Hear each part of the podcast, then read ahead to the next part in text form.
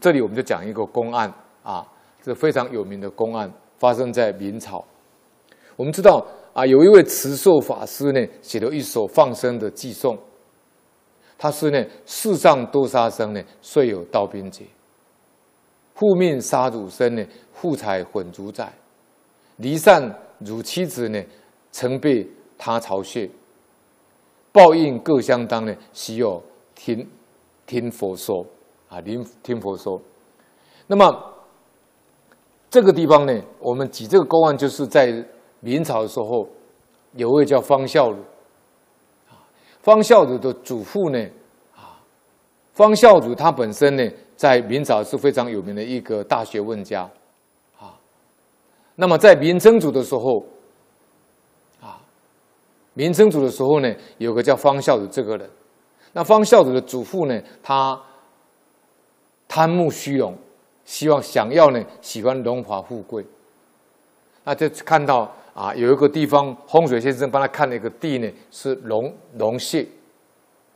他选择一个风水很好的地方呢，要把主人葬在那个地方。他也选好日子了，要准备把主人葬在那里。这时候呢，他晚上就做了一个梦，梦见一个红衣老人来找他。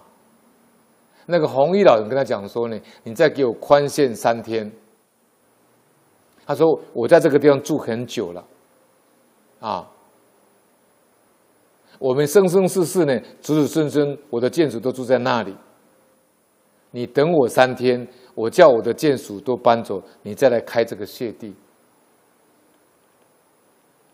结果呢，方孝孺的祖父呢，当然他不相信这个梦啊，他醒了又不管这个梦，就叫人家来开这个墓地呢，来开始要葬这个祖坟。正在开的时候呢，果然里面有个窟窿很大。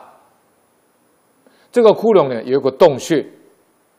这个洞穴里面有很多红色的长虫，就是蛇，红色的蛇。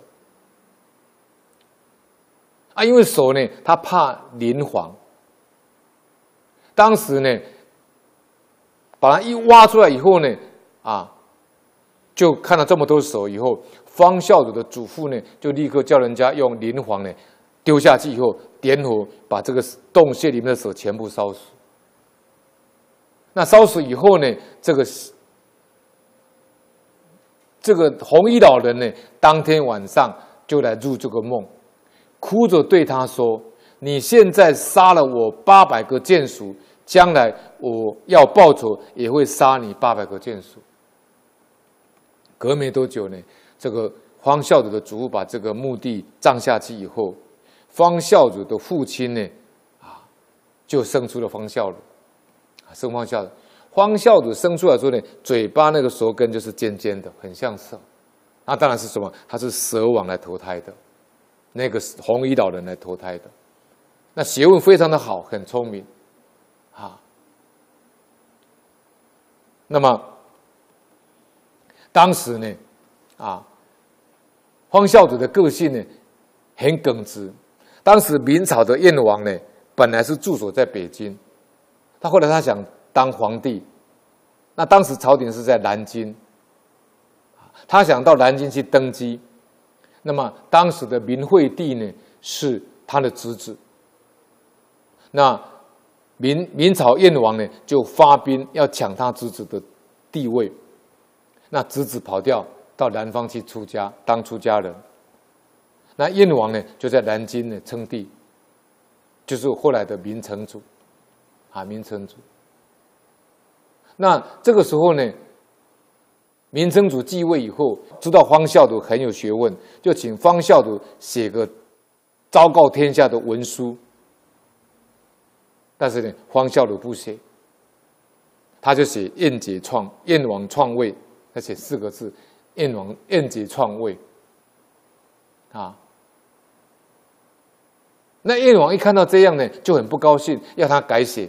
可是方孝孺说呢，我不改写这个文章，你要给我杀了，灭了我十子，我都不写这个文章。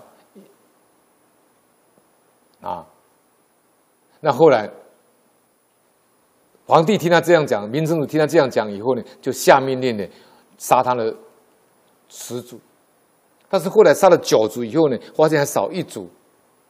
那找哪一族呢？后来就他的老师也被杀，那就加起来刚好是十族。